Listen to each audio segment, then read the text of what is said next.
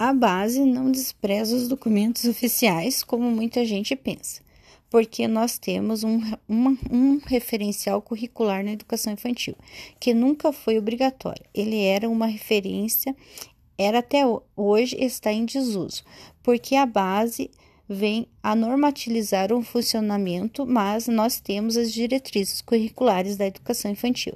Essas são obrigatórias, como elas são obrigatórias, a base não despreza as diretrizes, ressignifica algumas coisas e detalha as outras. Mas uma das coisas que permanece lá é a questão do educar e cuidar. Porque a educação infantil, como eu estou ali, como uma criança muito pequena, eu vou educar ou eu vou cuidar. Então a diretriz ela vem para dar a normativa muito clara sobre isso, que cuidar e educar se difunde. Na infância não há como separar quando você está cuidando, você está educando e quando você está educando, você está cuidando.